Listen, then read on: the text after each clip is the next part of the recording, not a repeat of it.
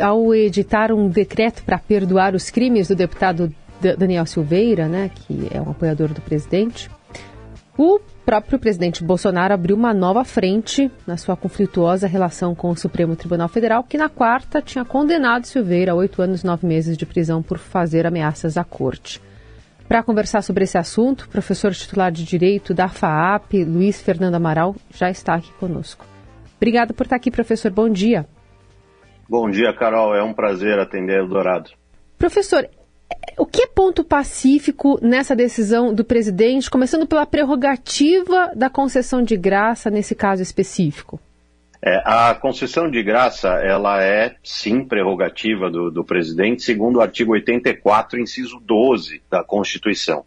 Ali está previsto que compete privativamente ao presidente conceder indulto e comutar penas Nessa ideia de indulto prevista nesse inciso, Carol, é, entende-se que tanto o indulto geral, que é o indulto propriamente dito, que abarca um grande número de condenados a partir de critérios objetivos, quanto a graça, que é conhecida como indulto individual, destinada a uma determinada pessoa e com previsão é, no direito penal brasileiro. Então há entendimento sobre a validade do decreto consta na Constituição. Sim, a, a base para que haja a, a, o exercício dessa prerrogativa está na Constituição Federal. Uhum. A grande questão que se coloca, e, e, essa é uma discussão que será feita sem dúvida nenhuma, é que não havia ainda o trânsito em julgado uhum. dessa condenação. E, portanto, é, você não tinha, é, como se pode dizer para quem não é do direito, a consolidação desta condenação. Uhum. Né? Então, ela ainda era passível de, de recurso, ainda que para os mesmos que julgaram a, a, ação penal. Então, nesse aspecto, é, existe uma dúvida técnica, né, porque na Constituição não se estabelece nada em relação ao trânsito em julgado, mas a doutrina é na, bastante majoritária, no sentido de que, no caso de graça, como indulto individual, é necessário ter havido o trânsito em julgado da sentença penal condenatória. E aí, nesse caso, é, sem o trânsito em julgado, o fim de todos esses recursos, a aplicação não poderia ser imediata. Exato, mais do que isso, né? É, teoricamente, seria o caso de, uma vez ocorrido o trânsito em julgado, haver a edição de um novo decreto, né? Hum. Porque esse, neste momento, não atingiria a situação é, do deputado por conta dessa questão. o grande ponto que se coloca, Carol, é que é, no próprio decreto, o, o texto do decreto busca afastar a necessidade do trânsito em julgado. E nesse aspecto específico, me parece que o decreto vai além daquilo que consiste propriamente, em que consiste propriamente. É, ele cria mecanismos relativos a como a graça deve ser aplicada. Né? Então, nesse aspecto, eu acho que ultrapassa e que é sujeita, inclusive, a uma eventual revisão judicial. Valendo o decreto, ele incidiria apenas na execução da pena de privação de liberdade ou também sobre os efeitos civis, como a multa, o fim dos planos de, de reeleição do deputado? É, me parece que a pena privativa de liberdade e a multa, que também é uma pena, uhum. poderiam ser abarcadas como efeitos primários da condenação. Os efeitos secundários, aí não, a graça não teria esse alcance. Então, quando se fala lá da inelegibilidade, ela continuaria a existir, assim como é, a própria lei da ficha limpa o estabelece. Né? Então, é, o que eu imagino, e aí também um outro problema é, do decreto, é que num dos dispositivos do decreto que foi publicado, existe ali é, o alcance, em tese, de penas restritivas é, de direitos, e parece, pelo que surgiu na mídia, que a ideia do presidente da República era justamente abarcar os efeitos secundários da condenação. E isso, teoricamente, em relação ao Instituto da Graça que foi utilizado, não pode se dar. Hum. E em relação a, a, a, ao ferir o, o princípio da impessoalidade? Pois é, aí nós temos um ponto que, é, no caso da graça, é questionável, porque hum. a graça, por ser individual, né, ela obviamente se destina a uma determinada pessoa. Então, Sim. por natureza, ela feriria esse princípio. A grande questão que se coloca é que a impessoalidade, nesse caso, ela teria sido uh, atingida por conta de se tratar de um aliado do presidente da República, ou mesmo pela forma como isso ocorreu, antes do trânsito em julgado, é, através de uma entrevista apontando né, a, a erros do, do, Supremo, etc., o que poderia gerar, e alguns doutrinadores têm batido nessa, nessa tecla, também uma discussão sobre o desvio de finalidade. O que é o desvio de finalidade? É utilizar de um instituto jurídico, né, mas não para os objetivos que este instituto é previsto, e sim para questões de índole pessoal.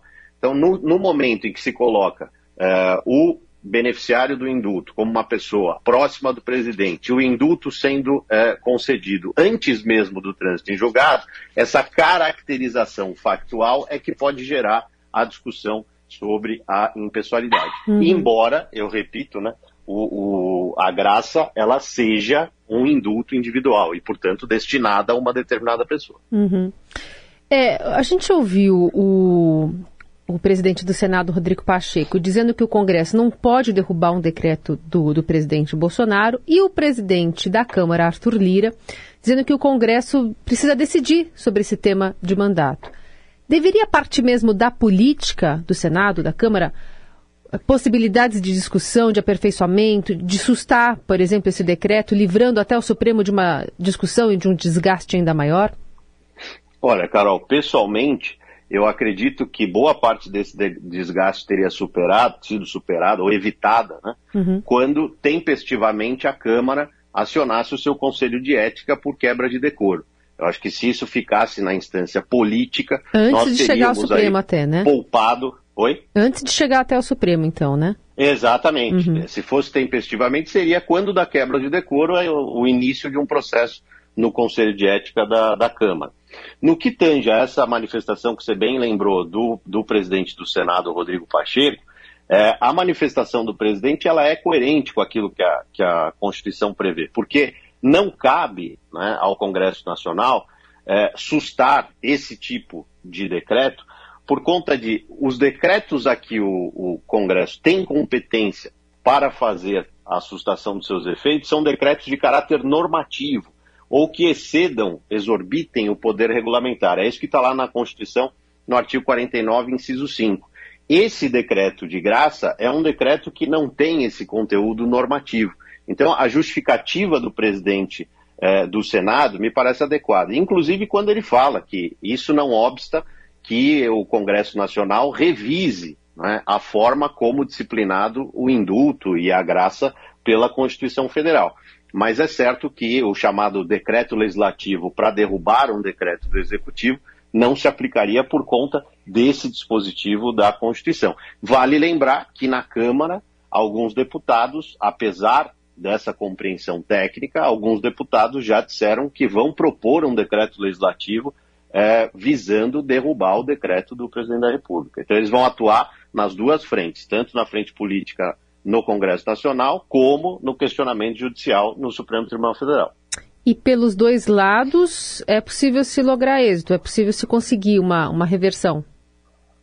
É, no caso do Congresso Nacional, me parece mais difícil, por hum. conta dessa, é, desse limite claramente imposto pelo artigo 49, inciso 5. Uhum. No caso do Supremo Tribunal Federal, e me parece que até o levantamento da imprensa vai nesse sentido, por conta da questão do trânsito em julgado que ainda não ocorreu, uhum. por conta de se buscar alcançar efeitos secundários da pena, me parece que a revisão judicial é possível. Vale lembrar, Carol, que o próprio, o próprio relator, o ministro Alexandre de Moraes, em julgamento anterior, aí sim sobre indulto em caráter é, coletivo e, e, com critérios objetivos, ele afirmou que, embora seja uma prerrogativa do presidente da República, apesar de uma margem mais estrita de revisão judicial, o judiciário pode sim é, apreciar ou revisar esse ato, desde que se prenda às balizas do instituto utilizado. Que é essa questão, é não entrar no mérito, mas inclusive fazer um juízo de forma, se o momento foi adequado, porque não superou o trânsito em julgado,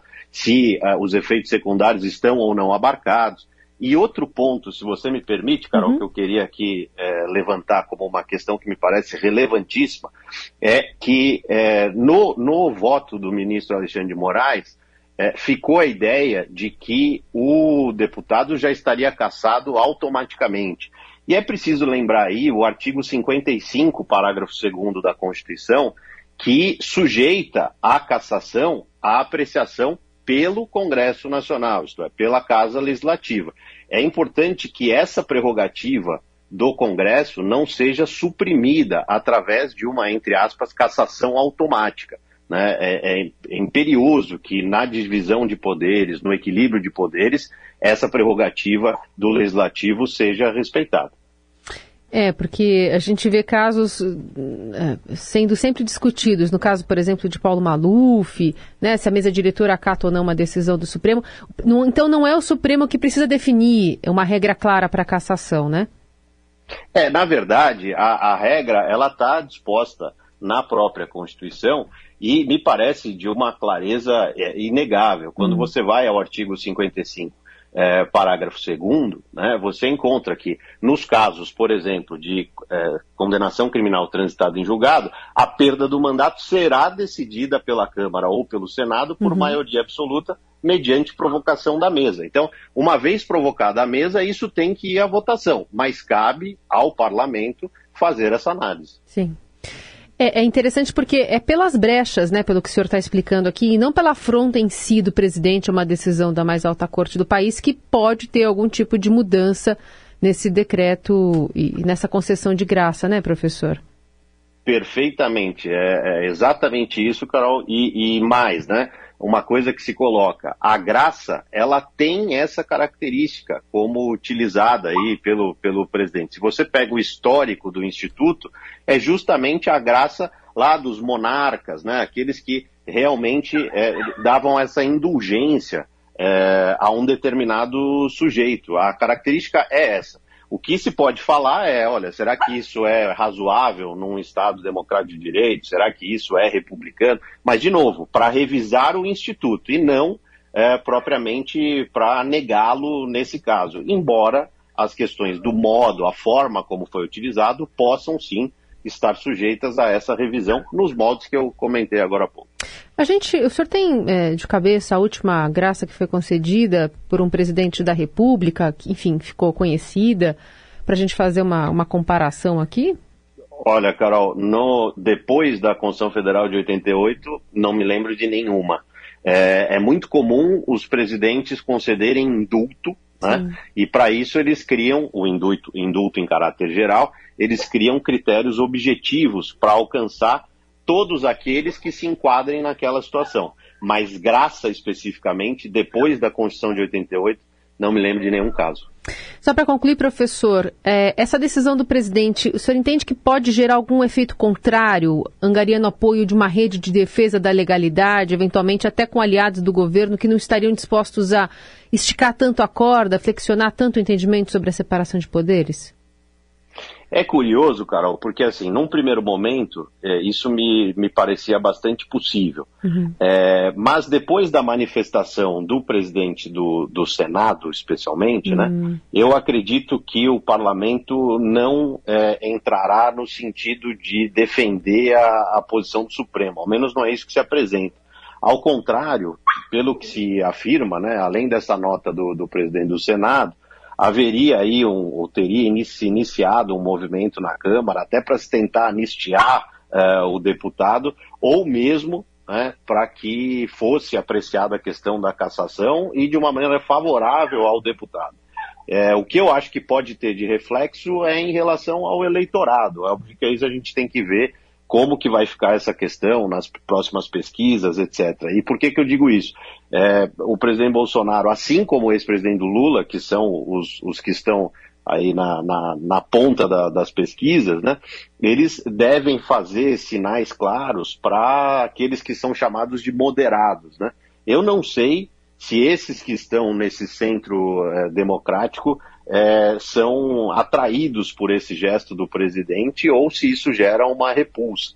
É, isso, de novo, acho que as pesquisas mostrarão nas próximas é, ocorrências. Exato, porque o que o presidente e os apoiadores defendem é que se está é, utilizando desse desse, desse decreto de graça, dessa, dessa, desse perdão, concessão do perdão, para garantir a liberdade de expressão de um deputado, né? É, por aí a justificativa. Muito bem, professor titular de Direito da FAAP, Luiz Fernando Amaral. Aliás, como é que chama o cachorro, professor? Ah, ela apareceu aí, é ah, Chica o nome A Chica. um abraço para o senhor e, e, e bom feriado para a Chica também. Até mais. Obrigado, Carol. Tchau, tchau.